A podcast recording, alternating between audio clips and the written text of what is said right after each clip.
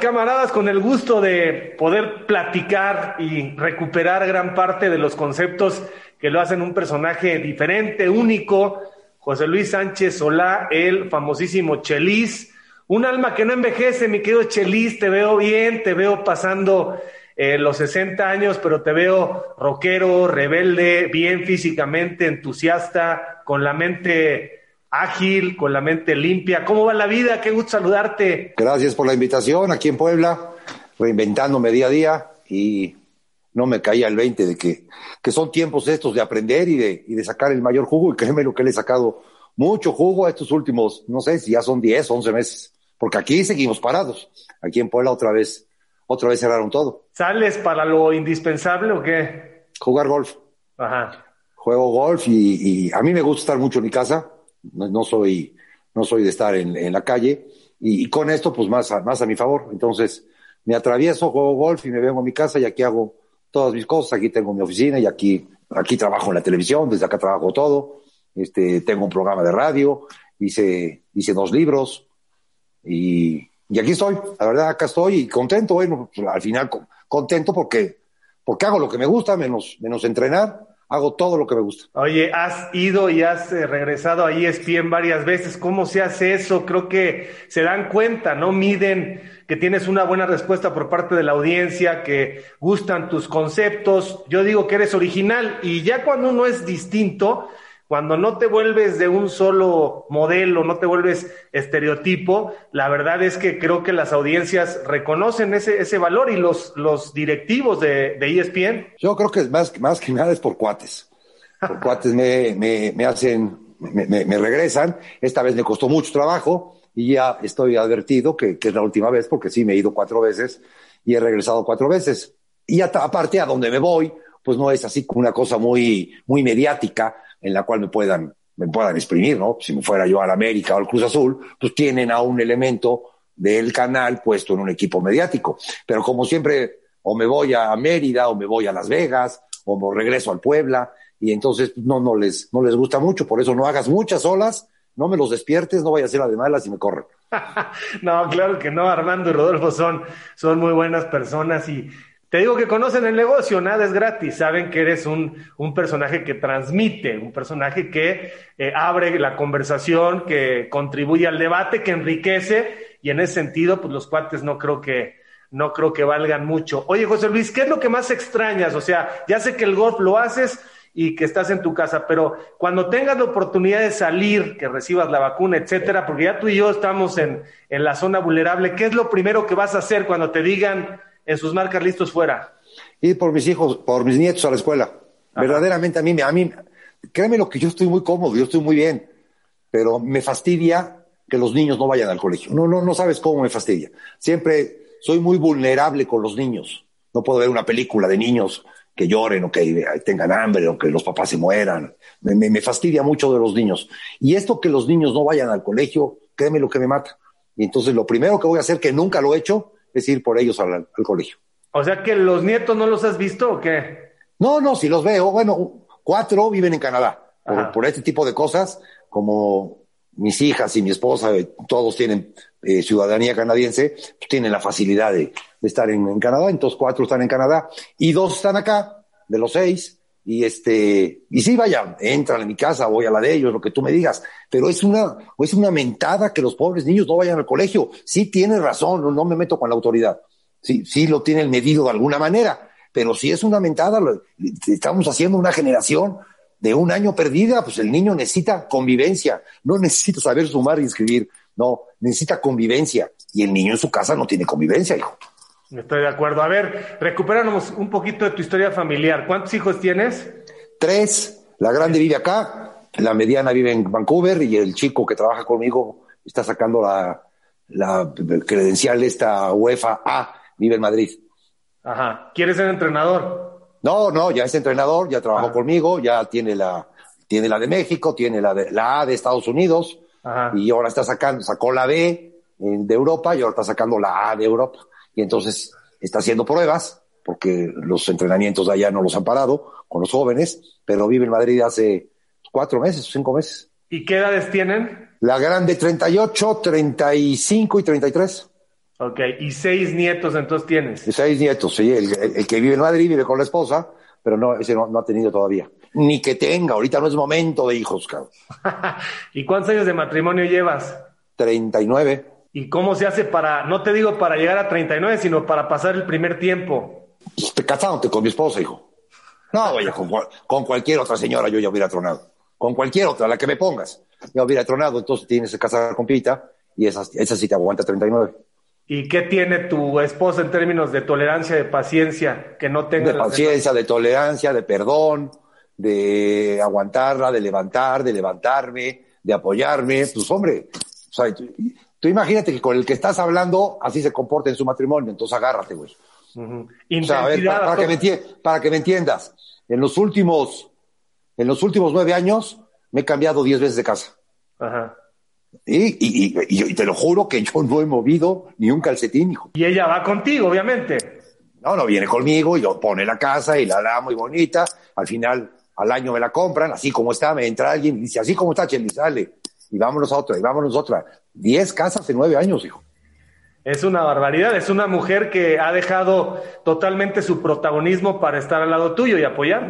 es verdaderamente lo mejor que me ha pasado aprovechando mi traje de primera comunión, me hubiera yo casado ahí. Entonces casaron muy jóvenes, tú tienes 61, échale 40 para atrás. Sí, sí, yo me casé de 22, 23 y ella dos menos que yo.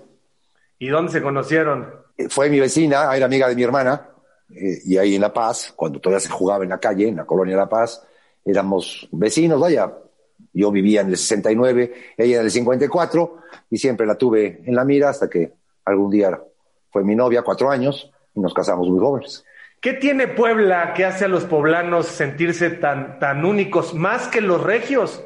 Mira que la primera vez que lo escucho lo que me estás diciendo, sí tenemos nuestras peculiaridades, se ha vuelto, ha cambiado mucho Puebla, se ha vuelto una ciudad totalmente estudiantil, toda la universidad que quieras existe acá y ha llegado mucha gente. Ya créeme lo que ya entras a un restaurante y, y sí, te cuesta trabajo identificar quiénes son, cuando antes conocías a todos. En el gremio este del fútbol, todo el mundo se quiere quedar y todo el mundo se queda. Ahora, de que sí somos diferentes, sí somos medio, tenemos nuestra cosita, también me tocó vivir en Veracruz y también tienen sus cositas, no te quiero decir de Mérida, también, ahí, ahí creo que todavía es un poco más separado, ¿no? Sus restaurantes, su universidad, su campo de golf, sus colonias, y es difícil entrar allá. Aquí se ha abierto un poco por la cantidad de jóvenes que hay. Muchísimos jóvenes que es que, verdaderamente sí hay que, hay que luchar con ellos. Luchar, luchar, porque soy el joven, es totalmente diferente de cuando tú y yo éramos jóvenes.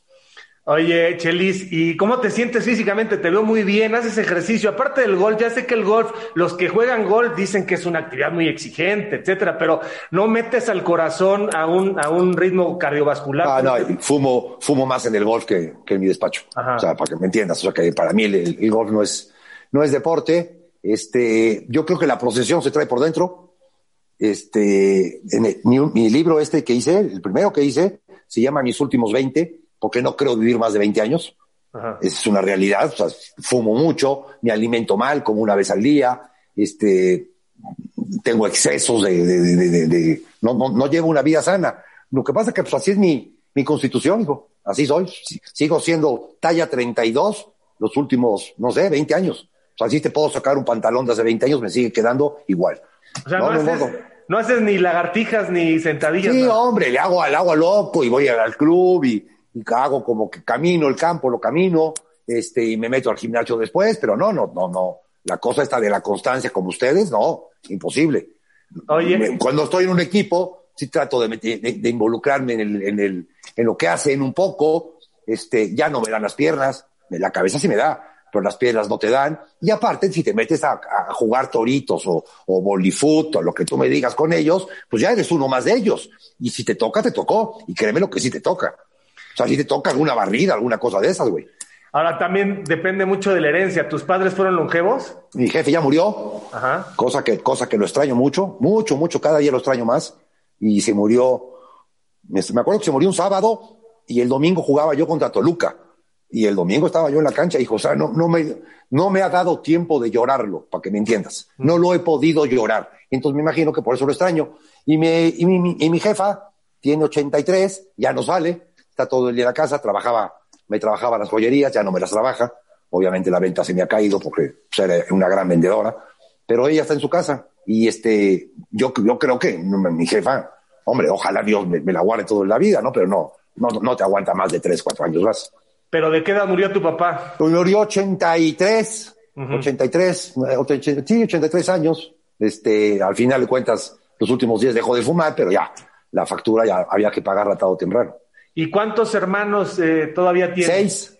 Seis. Una vive, una vive ahí en Vancouver desde hace, desde hace mucho, los otros cinco, los otros, los otros cuatro en Puebla. Aquí están todos. Somos seis, tres hombres, tres mujeres, todos Marías y todos José. Todos son de José Ignacio, José María José Luis, María, ¿qué? ¿qué se llama? María Begoña, María Celina y Elisa María. Y todos sanos. Todos sanos, todos en sus y además la más chica tiene 54 años, ¿no? Ya, somos una familia grande, pero no, ya, ya todos con hijos, todos con descendencia, ya, ya, ya cada quien con su familia, hijo. ¿De dónde te viene el fútbol? ¿Tu papá? ¿Tu papá? Cuéntanos un poco de tu padre. ¿Dónde, Mi jefe en el 62 tuvo el 2% de, de un 20, porque nada más había 20 acciones, del Puebla. Y, y yo me acuerdo desde los 4 o 5 años, todos los fines de semana al Estadio Zaragoza, en la segunda división, y luego el, fin de semana que seguía, o ir a Poza Rica, o ir a Orizaba, o ir a Zacatepec, o ir a, a, La Piedad. Entonces yo desde chavito acompañaba yo a mi jefe como parte del equipo, ¿no? Y entonces de ahí me nace, soy el único de mis hermanos que se dedicó a esto, a todos les gusta, pero soy el único que se dedica a esto, pero me imagino que me clavé, sí, se enojan ellos, pero obviamente era yo el consentido de mi jefe, y sí me jalaba para todos lados. Oye, ¿y tu papá ya nace en México, en Puebla? No, no, mi papá es, gallego, fue gallego, nació en Carril, en la, en la tierra de las, de las almejas, este, en Galicia, y mi mamá es de Bilbao. Y mis dos hermanos nacieron en Madrid, los dos más grandes. Yo soy el primero que nazco en Puebla. A ver, ¿y los dos llegan de España? ¿Qué edades tus padres? Pues me imagino que hace, no sé, 65 años, cuando ya, cuando ya tenía yo dos hermanos. Mi papá era joyero de toda la vida en, España, en Madrid y abrieron una fábrica de extensibles, ¿sabes? Los extensibles, y pulseras aquí en Puebla, y, ya lo invitaron para llevar la fábrica. Y entonces vino a abrir la fábrica de, extensibles y pulseras aquí a Puebla. O sea, llegó a los que 20 años, 25 años? No, mi jefe tuvo que haber, sí, sí, 30 años a lo mucho. No, no, no, tenía más. Tenía dos hijos recién nacidos y este, y se vino con, con, ya con mi mamá. ¿Y jugaba al fútbol? No, según él, era, la, era las piernas más rápidas de Castilla. No, nunca le vi pegarle una pelota. En Madrid totalmente. Este, dice que, que, corría la banda como, como, como, como Amancio.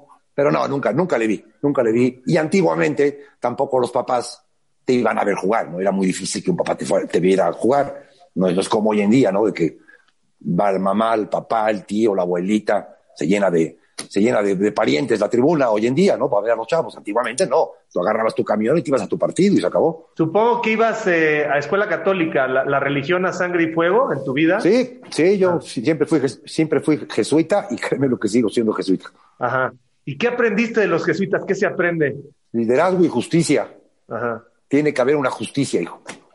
¿No? Justicia de que, de por qué ¿Por qué tú y yo estamos como estamos y no podemos hacer que los demás gentes estén un poco, se nos acerquen un poco? ¿Por qué? ¿No? Eso es, ese es a mí me, me atormenta, esa, esa cosa me atormenta, Mica. ¿no? O sea, sí, que los ambulantes y la madre y los contagios, sí. ¿Y qué hacemos para que no exista eso? ¿Cómo, cómo nos podemos ayudar, cabrón? y, y, nunca veredeaste, o sea, la religión, ¿sigues creyendo eh, en lo mismo que creíste de joven? Sí, toda la vida toda la vida con un gran respeto y un, y un gran temor a alguien más, muchísimo más poderoso que yo y que en cualquier momento tiene mi destino y lo tengo que seguir. Y solamente me lo enseñó, esto me lo enseñó Menotti, fíjate. No hay que, no hay que pedir, hijo, hay que dar gracias. Porque el de junto también pide. Y es, ya es una pedinchería. No, da gracias, güey.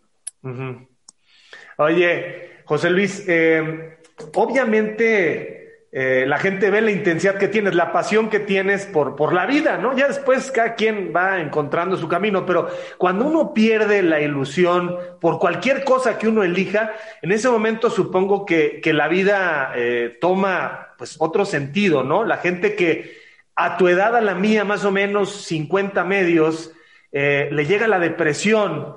Y, la depresión no es sentirte triste, ¿no? La depresión es algo químico y es algo que, atrapa y que, y que entierra a las personas, ¿no?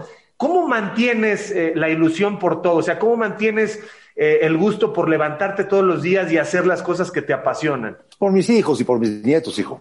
Porque yo pensé que cuando se fueran de la casa, ya iba yo a quedar sola con Pita a, rascarme el ombligo. Y no, es cuando más problemas tienes con los hijos. Y entonces, pues, créeme lo que los tienes que ayudar. Claro que los tienes que ayudar y, y, tratar de, de, enderezarlos. Y te hablo de enderezarlos en la parte mental y en la parte económica, porque las cosas están muy difíciles. Y sé que si no me levanto y digo, ya te fuiste, ya arréglate, como en un momento me lo dijeron a mí, a mí me despacharon de esa manera, me despacharon con un Volkswagen. O sea, tomo un Volkswagen y ahí nos vemos, güey. Y así, así, me despacharon y, y, al final de cuentas yo nunca lo reproché. O sea, no sé si lo agradecí, pero al final de cuentas me formé, me formé en la calle estuve en México trabajando, estudié en México, lo que tú me digas, pero ya, ya corría por mi cuenta. Y ahora, no, las cosas son diferentes, así las, así las instituimos y este, y es lo que me ayuda, pues me ayuda a estar pispireto, a ver por dónde me clavo, por dónde me meto, qué hago, qué no hago, cómo ayudo. Y me, también me sirve porque me estoy relacionando con las nuevas generaciones. Y ahorita mi nueva generación es de un chavo de dos años ¿no? ¿No? ¿A qué, ¿A qué edad te cortaron esa, esa rama para que volara eh, el ave? Cuando entré a la, a la, universidad. ¿A qué universidad entraste? Entré, primero entré a la Libre de Derecho en México. Ajá. Y estuve, estuve un año, muy bien, de trajecito, iba yo al tiro, me encantaba ser abogado. Pero no tenía yo certificado de prepa, güey. Y entonces, porque debía yo redacción y estadística de prepa. Y, y, en la Libre de Derecho, pues tenías que llegar con el título, me aguantaron hasta que a volar. De ahí me cambié a la colonia San Rafael, a la, del Valle de México, eh, Universidad del Valle de México, en la colonia San Rafael. Y seguí por abogado. Y eh, me, no era lo que, no, no era la universidad que yo quería y me, jaló, me jalaba mucho el fútbol. No había fútbol, no podía yo jugar fútbol. No, no era una universidad con campus, era una casona vieja con, con aulas. Y, y, me jalaba mucho el fútbol y entonces dije a las Américas de Puebla, pues hay campos, hay selección, hay torneo interno y este y me regresé a Puebla a estudiar economía. Pero yo yo simplemente me inscribía yo pues, para jugar fútbol, hijo. Esa era mi, mi tirada. ¿Y el fútbol desde, desde que te acuerdas, eh, tu pasión? Sí, eran cinco años, mi papá me dio cinco años para acabar mi carrera y, y obviamente a los cinco años no, no, había yo acabado nada, ¿no? Y ya después, pues una de, una de mis 1.500 millones de tretas, pues le enseñé un título y, y créeme lo que, que murió sabiendo que yo era, que yo era economista y así déjalo, no, no, no me preguntes más del temita. Tanto Domingo en su máxima expresión ahí. Ya está, vámonos, vámonos, vámonos. Otro tema. Bueno, en la cancha, ¿cómo te, ¿cómo te puedes definir en la cancha? ¿Todavía, ¿Todavía te mueves en la cancha o ya no? Sí, me pasa exactamente lo que a mucho jugador que le tengo mucho cariño. Mientras más crecen, más entienden el juego. Yo me he topado con muy pocos jóvenes o futbolistas profesionales o lo que tú me digas que entienden el juego. Normalmente el futbolista es utilitario. Lo utilizas en una sección del campo y se acabó. No entienden el juego. Como cuando te sientes, no sé si te gusta el dominó. Sí, claro. Carajo, jugar con, jugar con una pareja que te sabe jugar, más los que están a los lados, entienden de qué se trata el juego. En el fútbol es muy difícil. Y lo empiezan a entender cuando las piernas ya no les dan.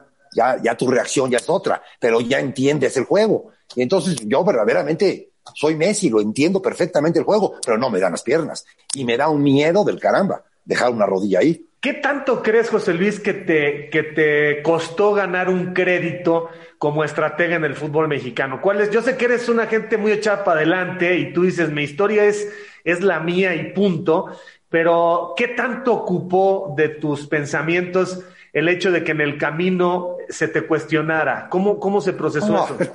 siempre me he reído de eso. Porque, porque también he aprendido que, que en esta profesión o en, esto, en, esta, en esta cosa mediática, tienen que hablar bien de ti. Y al final de cuentas, si te tiras al suelo, si no, yo también te digo que soy un fatal entrenador, que no he tenido suerte, porque la verdad, tú me vas a levantar. Tú, entrevistador, tú me levantas. Y entonces, al final de cuentas, tu personaje, haces lo que tú quieras con él, lo puedes llevar, subir, bajar, y te tienes que tener un poquito de, piel de elefante para que no te peguen todas esas cosas. Si te calientas, ¿no? Con cursos con, con Víctor Gordoa. Si te calientas un poco, te hacen pomada. ¿Por qué? Porque tú tienes más tablas que yo y cualquiera que tiene un micrófono tiene más tablas que yo. Estás en pomada. Pero si te pones y lo tratas de ayudar y lo tratas de llevar y tratas de decir lo que tú quieres decir, no vas a tener ningún problema. Entonces yo, créeme lo que no, cuando me he enojado es porque me caliento lo vamos, no, no voy preparado. Y tienes que ir preparado, ¿no? Hoy, hoy, estoy preparado para hablar contigo. Tú eres un personaje, güey. entonces yo, yo, me, tengo, me tengo que preparar para hablar contigo, a ver qué le quiero decir, qué mensaje quiero mandar. A ver, eh, me, me, queda mucho el recuerdo este de ese vestidor del Puebla que dijo que no se vaya, que no se vaya Chelis. Y hay dos facetas eh, cuando uno es líder de un equipo, entiendo que tú pasaste por ahí la, la, gestión del vestidor, el grupo humano, convencer a cada uno, hablarles con respeto, pero que haya disciplina, motivarlos y la parte de la pizarra, la parte táctica, pues, ¿no? Que dices, y bien dices que a veces ciertos jugadores no entienden cómo, cómo gira todo. ¿Qué tanto valor le das a la parte de, manejar el vestidor, la parte emocional, la parte liderazgo y la parte táctica? ¿Qué porcentajes van? No, yo, yo a lo mío yo le doy el 80% de eso. Yo me dedico a crearles un marco apropiado al futbolista para que se pueda desarrollar. A mí me dan futbolistas, no me dan albañiles, no me dan ingenieros ni doctores. A mí me dan futbolistas. Yo les creo el marco para que ellos puedan explayarse. La otra parte, ayer entrevisté en mi programa de radio a Fentanes, ¿no? La otra, la otra parte la hace 700 mil veces mejor Fentanes que yo, ¿no? Y entonces mi gran chiste es rodearme de gente más capaz que yo en los aspectos que yo no domino o que domino menos, como es el caso de la táctica. Y ayer platicando con Fentanes, pues hombre, todo esto que sucedió en esos años, todo esto de la pizarra y del cambio y del, del movimiento adecuado, lo tuve con Fentanes, lo tuve con Joaquín Velázquez, lo tuve con el ruso Samoglini en una expresión, o sea, a mí si me, en un domingo jugando a las 12, por darte un horario, si me, el ruso me propone matrimonio a la una de la tarde, me caso con él. O sea, no, no sabes, era el hombre más fantástico del mundo de 12 a 2. No, era, era un genio de 12 a 2. No, me decía Chelis esto, ni le preguntaba, y lo hacía yo. El problema era la relación de 3 de la tarde hasta el otro domingo a las 12. Ahí era el problema, que, que, son las, los conflictos de los seres humanos, ¿no? Pero de 12 a 2, Fentanes, el ruso, Joaquín, excelentes.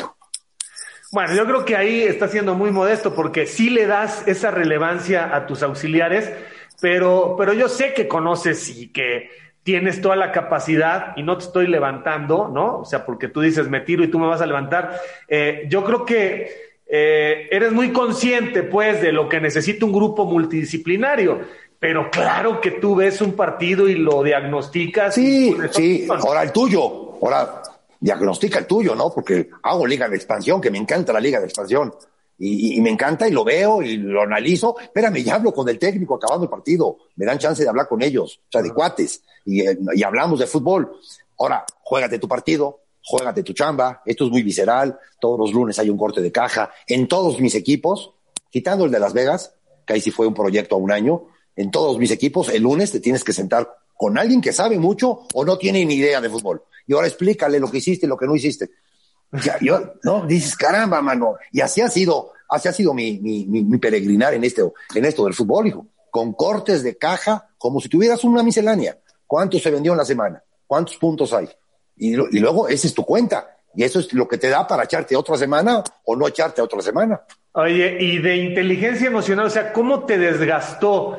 Eh, ¿Qué tanto sabes distinguir entre, entre, obviamente, apasionarte, pero que no afecte a tu salud? Yo veo algunos técnicos que, que terminan generándose úlceras. Yo sé que esto es una pasión y esto nos encanta, pero, pero ¿cómo, cómo, cómo no contaminarte para que, para que te afecte tanto? ¿Hay, no, no, sí, sí, me ha afectado. Tengo, tengo tres venas tapadas, no me he querido poner stents. Este, el año pasado, saliendo del Puebla, me dio neumonía estuve, en el hospital por neumonía, eh, se murió mi papá, no lo he podido llorar, se casó mi hija, no me di cuenta con quién carajo se casó, o sea, no, no, yo me, te subes al fútbol y es el tren bala, bájate del tren bala, abre la puerta y bájate. ¿Cómo, cómo le haces para bajarte? Pierdes y, es una tragedia en mi casa, ganas y toda la semana es fiesta. Entonces es todo mundo los he involucrado al ritmo del fútbol, hijo. Y esa es, y esa es una realidad ¿qué te digo? ¿Que me arrepiento o no me arrepiento? Lo extraño mucho, ¿eh? Sí, lo extraño mucho. Yo me acuerdo cuando el Puebla, aquel Puebla que ascendió, ganábamos siempre. Todos los partidos ganábamos. Nuestro problema era no, no perder, no saber si vas a perder o empatar. ¿Por cuántos vas a ganar? Es el único equipo en mi vida que me he topado que luchábamos contra que no se me sentaran porque era un equipo que podía ganar por tres, por cuatro fans, vaya, normal. Y todos los fines de semana, acabando el partido, unas comilonas hacíamos de 30 y 40 personas, que hoy en día los jóvenes, estos jóvenes que iban, que ya tendrán 25, 28 años, extrañan esas comidas. Es que esas comidas, Chelis, era lo mejor que nos pasaba en las semanas. ¿Sí? ¿Cómo explicarle al jugador, Cheli, ya me imagino tu desesperación, oye hijo, esto se acaba, esto es muy corto, o sea, estás en este momento de bonanza económica, de reflectores, pero el futbolista de pronto, eh, quizá por falta de preparación o de falta de, más eh, capacitación sobre el entorno, eh, llega y normalmente muchos no tienen una preparación académica e incluso un soporte familiar. Y de pronto llegan, se suben al ladrillo y creen que eso es eterno. ¿Cómo? tú, estás, tú estás en el ladrillo, ¿eh? Créeme lo que tú como técnico estás en el ladrillo. También, también pierdes un poco la dimensión de lo que, de que son las cosas. No, pero ellos sí, sí se suben a, se suben a una barda. Y, y yo creo que te repito otra vez lo de Fentanes, lo que están haciendo en Santos, la manera en que los están preparando para todo este tipo de cosas. Yo sí me les clavo mucho en su casa. A mí verdaderamente el entrenamiento me gusta ir, o sea, me gusta ver lo que están haciendo, sí tengo seguimiento de lo que se va a hacer, se dice lo que yo dije que se hiciera, todo esto, pero mi, mi verdadera chamba empieza cuando acaba el entrenamiento y sí me les clavo en sus casas, y sí me les meto en su economía, y sí me les meto con los hijos, y sí, sí los enchincho para tratar de, ser mejores personas. Entiendo yo que si eres mejor persona, tu profesión la vas a hacer mejor. Vas a ser mejor papá, vas a ser mejor esposo, vas a ser mejor futbolista, lo que sea. Si eres mejor persona, como caramba, si no convivo con ellos o si convivo tres mugrosas horas, porque también en mis clubs no se ha dado la cosa de que llegas a desayunar y te vas después del masaje a las tres de la tarde. No, mis clubes es casi, casi de que apúrate porque ya, ya se acabó la renta. O sea, ya salte, cabrón. Entonces, poco tiempo tienes para estar dentro de la cancha con ellos. Yo me les clavo todas las tardes. Y ahí me voy, seguimiento con todos, ¿eh? Con los 24. Y trato de hacerle más caso al que no juega. Ese sí está cañón. Es futbolista y no juega. Está cañón, hijo. Tú, tú imagínate tú, ¿no? Eres, eres comentarista, eres periodista, nada, y no tienes un micrófono. ¿Qué sentirás? Que te diga tu productor, no, y no sales, Javier. Puta, si es mi profesión, pues ¿cómo que no salgo, cabrón? Claro, claro. ¿Todavía tienes algunos jugadores que te llaman, que son tus amigos? ¿Quiénes son? Sí, Villalpando, Cherokee, Orlando, Noriega, hay muchos. ayer, ayer mi compadre El Bola, Costa. Sí, sí tengo, sí tengo. Bueno, con Jared, trabajo con Jared. Sí tengo. Amigos, profundamente amigos, sí, te, igual te lo sumo con, con la mano izquierda. Ajá pero gente que quedó muy agradecida de, de, Nadie, nadie me ha mentado la madre, gracias a Dios, nadie me ha mentado la madre. No, y a todos los que recibo, ayer me, otra vez Lalo, ¿cómo, lo traigo? Y dice que él recibe a todos los chavos. Él los recibe, les da, les da su cama, los lleva, los trae, pero la de correrlos también, él va y les explica, tal, Yo a todos los que traje, a todos los que traje, y los, después los despedí, les dije el por qué. O sea, muchas gracias, pero mira que mi plan es este. O sea, nunca, nunca mandé un WhatsApp, ni nunca puse un Twitter, ni nunca mandé a un tercero que los, que les diera las gracias. Siempre fui yo a los que traía yo. Había equipos que los traía yo a todos, había equipos en que no traía yo a ninguno. Te voy a compartir una anécdota que, que seguramente te va a interesar porque habla justamente de estos dos mundos. En, el Mundial de Alemania estaban de invitados Schuster, que venía a dirigir al Real Madrid, y Carlos Bianchi, que obviamente pues, sabemos lo que hizo con Boca, ¿no? El virrey. Ajá, entonces entra una llamada en ese momento, ya Schuster sabía perfectamente español, y era Riquelme. Y entonces eh, Schuster escucha que Bianchi está hablando con alguien como si fuera su hijo. Entonces cuelga la llamada, cuelga el teléfono y le pregunta a Schuster, eh, Carlos, ¿con quién estabas hablando? Y le dice, con Riquelme. Ah, pero si le estabas preguntando de su familia, de sus hijos, de su casa, le dice, sí, es que en Latinoamérica, en Argentina, tenemos que, como tú lo tienes, eh, generar ese contacto, esa cercanía, esa flexibilidad, ese interés para que el jugador eh, se acomode y pueda funcionarte. Y Schuster no lo podía creer. Schuster decía, Carlos, yo en donde he dirigido, en el Getafe, en el Real Madrid, yo le pido a mi director deportivo una posición. Él me da tres nacionalidades. A mí me da lo mismo si habla español, si habla inglés o si habla francés, porque el jugador que llegue sabe perfectamente a través del traductor lo que yo le voy a pedir y cómo lo tiene que realizar. A mí me da lo mismo cuando se cierra la puerta de Valdebebas, si el jugador eh, tiene una familia, tiene novias o tiene novio. Entonces, fíjate cómo había un contraste cultural de cómo se manejan las cosas en Europa y cómo se manejan las cosas en qué ¿A qué se lo atribuyes? Bueno, yo creo que nosotros somos mucho más emocionales, somos mucho más eh, cercanos con el entorno familiar, con, con las relaciones humanas. Yo creo que ellos son más individualistas, más fríos, eh, más calculadores. Quizá en algún momento se pueda cuestionar eh, qué, entendemos como profesionalismo, ¿no? Pero son... La, educación, la educación deportiva, ¿no? Ellos son profesionales y, no tienes que estarte casi metiendo en eso. A mí se me hace frío. Ajá. ¿No? También Guardiola llegó, llegó al, al, al, vestidor de, del Bayern y había donas en el vestidor del ¿no? y agarró la charola y las, las, aventó. Guardiola del vestidor del Bayern. ¿no? Y al final de cuentas son europeos. Sí, uno, uno es europeo latino y el otro no. Ajá. ¿Eso, ¿Eso hace que sospeches que a Solari le va a costar un poco el vestidor del América? No, no, no, Solari tiene mucho, mucho verso, tiene muchas tablas. Este, vaya, verdaderamente abajito de Valdano. Le va a costar porque no tiene jugadores, No, además, Además, la Liga Mexicana es muy difícil. Tiene los dos mundos, ¿no? Porque es argentino, pero eh, realmente se formó en España, entonces creo que sabe perfectamente la medida que necesita el jugador latinoamericano, más el orden, la estructura. Eh, a ver, pasemos a los temas de la Liga Mexicana.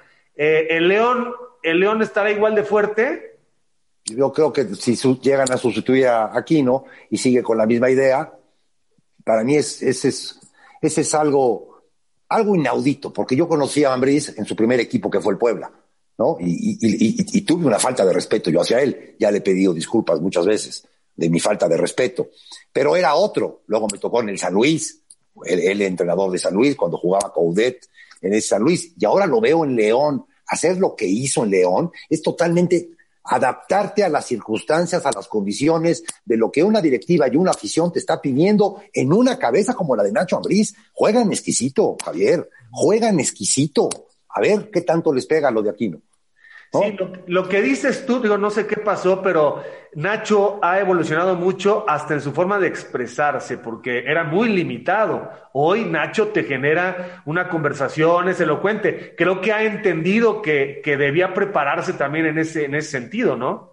Y bueno, Isidro tiene muchas, Isidro mi hijo tiene muchas relaciones en Madrid, es la meca del, del fútbol en Europa, Madrid, todo mundo tiene que ver con Madrid y, y en algún momento le estaban haciendo, eh, ahorita en noviembre, en octubre, le estaban haciendo su cuerpo técnico a Nacho. ¿no? El, que lo representa en, Europa le estaba haciendo su cuerpo, su cuerpo técnico, obviamente con gente que tuviera la credencial esta, ¿no? La, la cosa de la UEFA.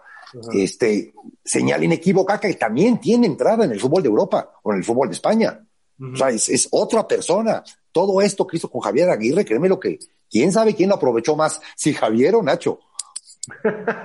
yo he, comentado que, que, el fútbol mexicano, yo hubiera traído a Javier Aguirre de presidente ejecutivo del Monterrey y ya no como entrenador, por lo que ha aprendido y por lo que sabe. Eh, creo que la llegada de Aguirre es enriquecedora, la de Solari también. Eh, creo que este fútbol mexicano, a través de los entrenadores, eh, está, eh, me parece que detenido en el tiempo el discurso, Cheli. Si no tiene que ver con las edades de los entrenadores, eh, creo que estamos como, como. Yo esperaría de pronto en una conferencia de prensa no escuchar tanta frase eh, trillada, tanto lugar común. ¿No te parece que estamos un poco atrás? Escuchas una conferencia de prensa de algún técnico en Europa. No, no, no, no, Javier, Javier, Javier, Javier. A ver. Sí, escucha escuchas una, un, eh, un, monólogo trillado, ¿no? Escucha las, escucha las preguntas. Es que te tienes que ir a las preguntas. Las conferencias de prensa nacen de preguntas. y luego después está el, interlocutor del otro lado sentado a ver qué preguntas hay. Es que hay, hay, hay preguntas que te, te, podrían matar. Ahora, cuando yo empecé había cinco medios y los estabas esperando con los brazos abiertos. Hoy de la página tal, del tal este, del tal recorte, del tal cosa, y todos tienen acceso a la rueda de prensa. Y entonces agárrate, ¿no? Estás esperando que alguien, pues, no importante, alguien que verdaderamente lo que vayas a decir se pueda se pueda magnificar un poco más y no, y no sale esa pregunta. Y entonces también, también hay un agujero en, en esas partes. Este, yo soy un, un, enamorado del periodista investigador, ¿no? Cuando te empiezan a, platicar, te entrevistan. En estos tiempos hago dos, o una diario, de, de, chavos que están aprendiendo. Si es chavo, mejor, A ti porque me perdonaste. Pero si, si, un chavito me habla, yo feliz, ¿a qué, ¿a qué, horas quieres? ¿Cómo nos conectamos? Lo que, ¿no? Date cuenta qué te voy a responder y no lleves un guion. Síguete sobre mis respuestas. Yo te voy a dar material para que tú me preguntes sobre lo que yo te estoy contestando. Y en las conferencias no sucede eso.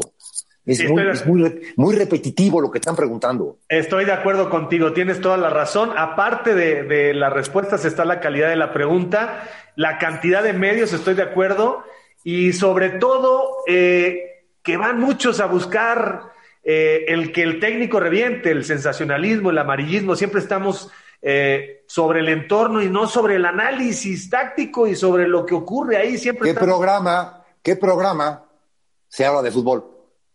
Pues muy pocos, muy pocos, además. No, hay uno de, hay uno de TDN que verdaderamente se hablan de fútbol y cuando te entrevistan, te sale un güey y te pone videos de jugadas de lo que te va a preguntar y dice, ay, güey, este está más preparado que yo. No, hay un programa de TDN, no sé cómo se llama. Luego después no se habla de fútbol, yo creo que el fútbol no vende, cabrón. El fútbol como tal.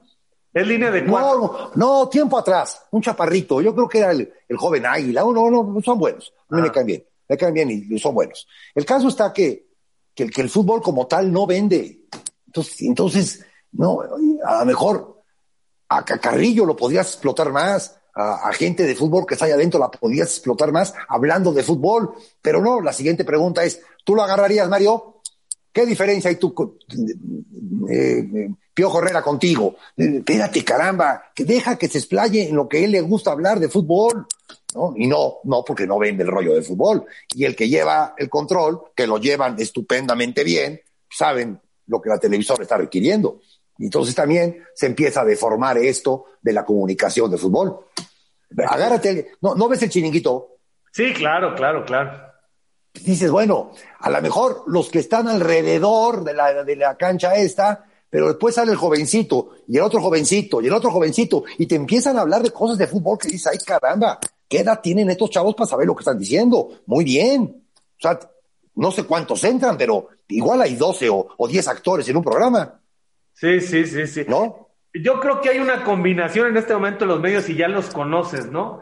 Ya conoces tú, porque eres ya un experto en esto, cómo eh, se resisten los que, los que tienen el control de los eh, contenidos se resisten a dejar estos programas solamente de análisis. Hay que meterle el entretenimiento, la polémica medio artificial, los personajes, ¿no? Tener perfiles de personajes. Y estoy de acuerdo contigo. Hay pocos en este momento que los puedes ubicar. Yo te ubico a ti, ubico a Roberto Gómez Junco, ubico al ruso Brailovsky, ubico al ruso, ubico a Marc Rosas. Me parece que están hablando de fútbol, Mario Carrillo. Pero luego, pues hay una serie de combinaciones que todo el tiempo están pues buscando como la acusación, como lo que hay fuera de la cancha. Yo... Marc Rosas da una verdad, porque es una verdad. En el clásico este que se acaba de jugar Boca River. no, no se juega fútbol en Argentina. Lo vengo diciendo hace 10 años. Empiezas a ver fútbol al minuto 75. Cuando se empiezan a cansar, empieza a salir el fútbol porque ya están cansados. Y, y empieza a ver trazos y, y pinceladas. Lo demás es una lucha. Dice la semana pasada que se juega mejor fútbol en México, cosa que me parece normal y lógica. Lo mataron. Lo mataron, ¿no? Y estaba hablando de fútbol. No estaba hablando de otra cosa. ¿Quién era más guapo? ¿Quién ganaba más? ¿Quién pagaba más? ¿Qué institución este, tiene más dinero? No. Del juego en sí. Lo mataron. Estoy de acuerdo. Ay, caramba, mano. Sí, sí. Ahora, Chelis, ya que tocaste eso, ¿Cuánto perdimos por no ir, por no participar en los torneos sudamericanos, en la Libertadores y en la Copa Sudamericana? Mucho, pero tú y yo lo sabemos. Y tú lo sabes más que. Hombre, mientras no tengas los derechos de televisión, no vamos a ir a esos torneos. Eso es, no, la televisión mantiene el fútbol de México. Unos con 60, otros con 70 y otros con 40% de su presupuesto. Mantienen el fútbol. Y entonces ellos quieren esos derechos. ¿Por qué voy a hacerte el caldo gordo? Me dan los derechos y vamos a la, copa que quieras. Mientras no me den los derechos, ¿yo por qué le voy a hacer el caldo a la gente de allá? A TDM, a TM, o no sé cómo se llama, TM Sport, uno que transmite de Argentina. Si son los dueños de los derechos y no me los das a mi TV Azteca o no me los das a mi Televisa. Yo Entonces no, no vamos a avanzar y vamos a seguir jugando donde tengan ellos los derechos. Yo creo que fue un poco arrebatada la decisión de ambas partes, porque creo que en su momento fue como, como muy caprichoso tanto de la federación como de la Conmebol el decir, y torneos y competencias, aquí se rompió esto, ambos nos necesitamos, ambos nos necesitamos, porque hay un, hay un valor intangible que no lo vas a, no lo calibras en dinero, de lo que puede aprender un jugador mexicano, lo que podría aprender en este momento eh, cualquiera que me digas, el Pocho Guzmán, de ir a jugar los partidos que de pronto llegó a jugar Cruz Azul contra Rosario, contra River, contra Boca en su momento, esa actuación de Cruz Azul que está cumpliendo 20 años es inolvidable y, y era de los primeros eventos. Se va a dar, se va a dar porque mira, hoy los equipos, todo el mundo le está metiendo, porque no hay dinero, le está metiendo sus fuerzas básicas, van a sacar. Santos tiene, por obligación, tiene que tener el 33% de su plantel de fuerzas básicas. Y luego estos, estos jugadores, estos chavos que van a salir, porque van a salir, porque hay 36 o 32 millones de jóvenes en este país, van a salir jóvenes, a como dé lugar. Y, los eduque quien los eduque. Van a necesitar una vitrina. Y el mismo productor, dueño del equipo, va a necesitar vitrinas para vender a sus jugadores a los nuevos mercados, que hay muchísimos mercados más allá de lo que es América. Y va a necesitar esta vitrina. O sea que va a tener que entrar porque, porque va a necesitar que esos jugadores sean vistos en otro lado más allá de, de México. Este Isidro, fíjate nomás la MLS, tiene un equipo, la MLS, pagado desde Nueva York, tiene a 30 chavos, entrenando en Madrid, compitiendo en la octava división. Ahí todas las divisiones son profesionales. No hay, no hay la Liga Española ni la Liga Interclubs, no. Todas pertenecen y todas les dan un número y ya juegan, compiten. Y tiene a 30 chavos americanos, entrenados por argentinos, y este, para ya tenerlos listos en el mercado. Ahí están entrenando. Me gusta Smith, me gusta Johnson, me gusta tal, y los agarran y se los llevan. Están invirtiendo en Europa con equipos, equipos de este, de, este calibre, ¿no? ¿Por qué? Porque tienen la puerta abierta, porque quieren, quieren hacer el negocio ellos. Así está haciendo el negocio Estados Unidos, mandando jóvenes Estados a, a Europa.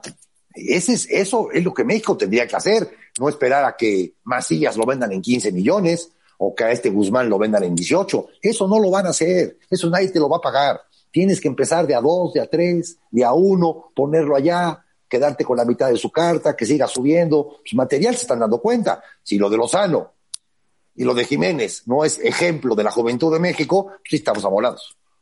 Sí, y muchos cuestionan, por ejemplo, la ruta de Laines, ¿no? Al principio dijeron, se fue demasiado pronto, hay que consolidarlo aquí. Eh, no, no estoy seguro que sea el camino para todos, pero yo creo que más vale, o sea, estamos detenidos, Chelis, eh, con tres jugadores en este momento ¿no? El Tecatito y Jiménez y Lozano. Guardado que te dure cinco copas del mundo, qué ah. bueno por él, pero va por su quinto mundial, que Rafa Márquez termine jugando mucho tiempo, es un excepcional, es un extraordinario, pero no hay, o sea, ¿por qué no, si hay tanto, tanto habitante en este país, tanta pasión, tanto dinero por el fútbol, ¿por qué tan pocos en donde vale la pena? Porque nadie quiere, nadie quiere hacer calzones, todo el mundo quiere hacer suéteres de cashmere.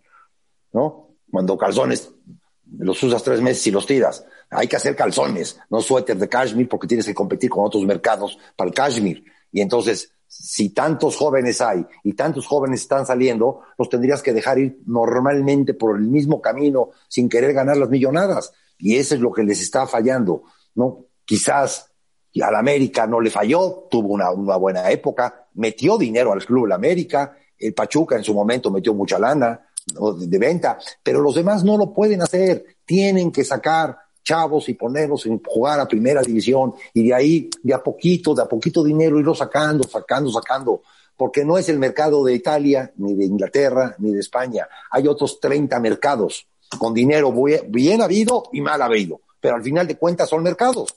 ¿No? Ucrania es un mercado, este, Grecia es un mercado, Turquía es un mercado, hay muchos mercados que piden futbolistas, Emiratos Árabes es un mercado, hay muchísimos, todos quieren que jueguen en el Real Madrid, no van a jugar ahí, olvídate, ahí no van a jugar.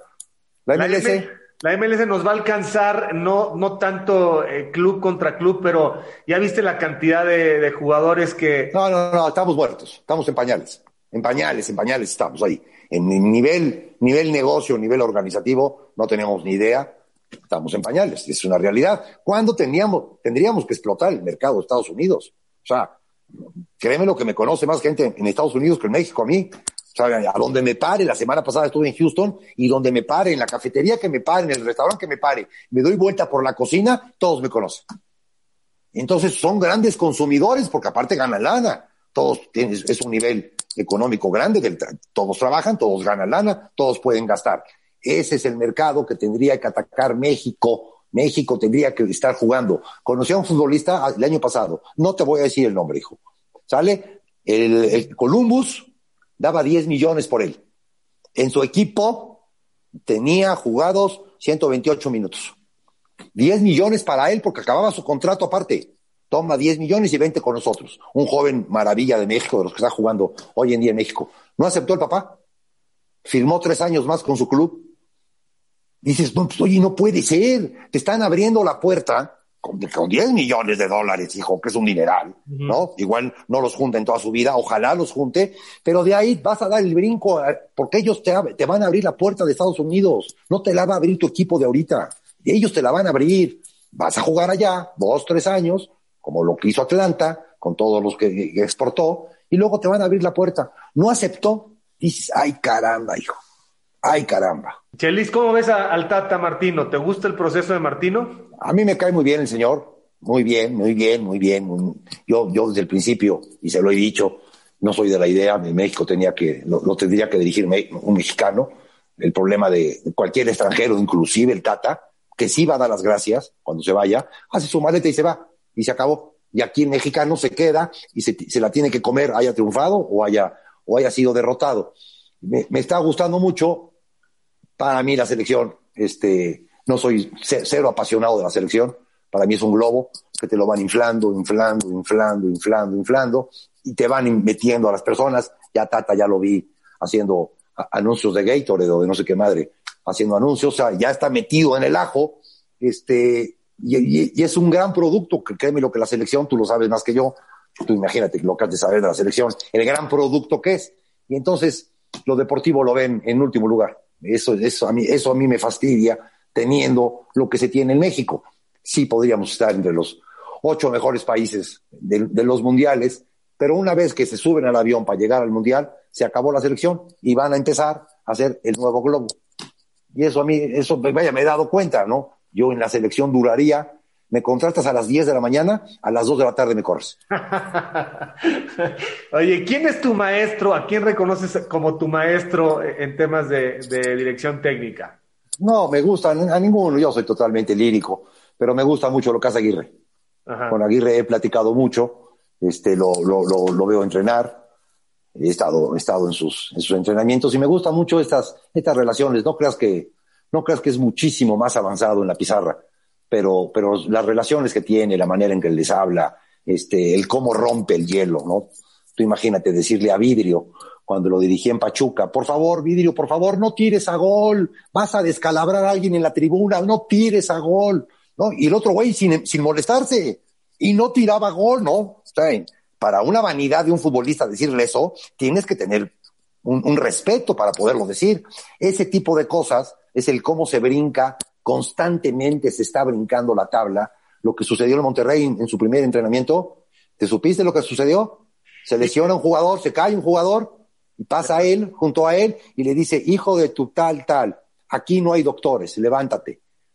Y dices, oye, llevas el primer entrenamiento, y ya le, ya le dijiste eso a este güey, se levantó, dice que nunca más se volvió a caer ningún futbolista.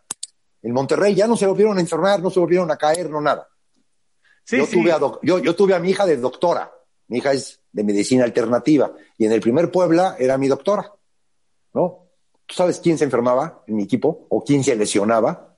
Nada, les daba pena ir con la hija del técnico para que lo checara.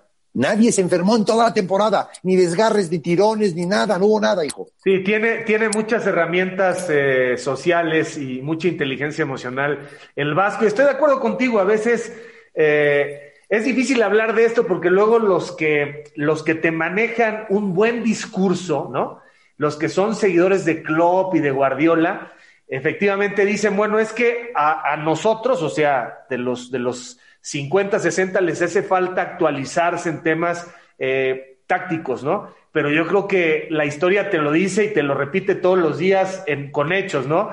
Gana normalmente el que tiene a los jugadores más talentosos, a los jugadores con mayor calidad, ¿no? Sí, la táctica puede potenciar, pero a veces enredamos mucho el tema táctico. Es, es totalmente enredado, totalmente enredado, ¿no? Tú necesitas una pelota.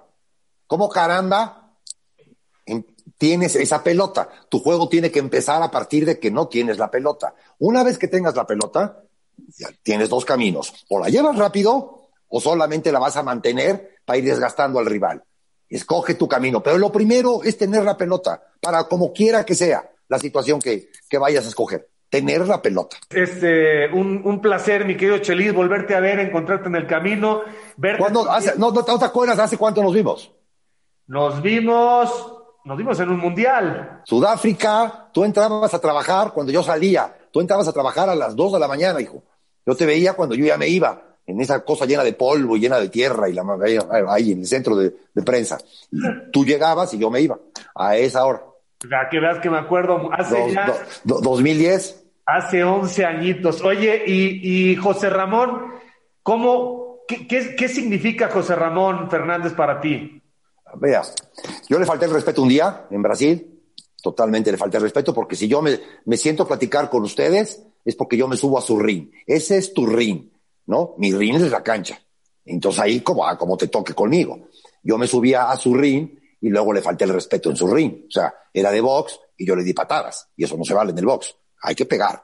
Bueno, entonces ya falté el respeto, le pedí una disculpa. José Ramón para mí, poblano, este, obviamente más grande que yo, me recuerda mucho a mi jefe. Mucho, mucho a mi papá. Y entonces es una ternura la que, la que, me, la que me da y la que yo le doy, que verdaderamente todo lo que pueda hacer mal, ya, ya no, igual ya no te dirige, ya no te hace muchas cosas, pero, pero es el pionero de todo esto, hijo. Para mí es el pionero. Me fastidia, me fastidia que hablen mal y que hablen mal los compañeros de adentro de la empresa. Me fastidia. Cualquier mal comentario, digo, ver carajo, si estamos acá porque él fue el pionero de esto, él inventó esta cosa, luego se ha perfeccionado y ha habido muchos mejores y lo que tú me digas y mandes, pero él es el pionero, necesitamos respetar y a la gente mayor más respetar, caramba. No, para mí es una ternura lo que me da, totalmente, totalmente diferente con foco que sin foco, este, pero hoy en día lo soporto exactamente igual, con foco que sin foco porque sí le doy su lugar. Chelis, te mando un fuerte abrazo y qué bueno verte. Ah, un placer. ¿Eh? Un placer, un placer. Que, te vaya muy bien, hijo. Igualmente, del camino andamos. Gracias por tu tiempo y por tu, por tu discurso. Dios, gracias a ti. Así que, camaradas, por favor, no dejen de seguirme a través de todas mis redes, de suscribirse a mi canal, dale a la campanita, dale like. No te olvides de dejarme tus comentarios, yo mismo estaré respondiendo. Cambio y fuera, camaradas.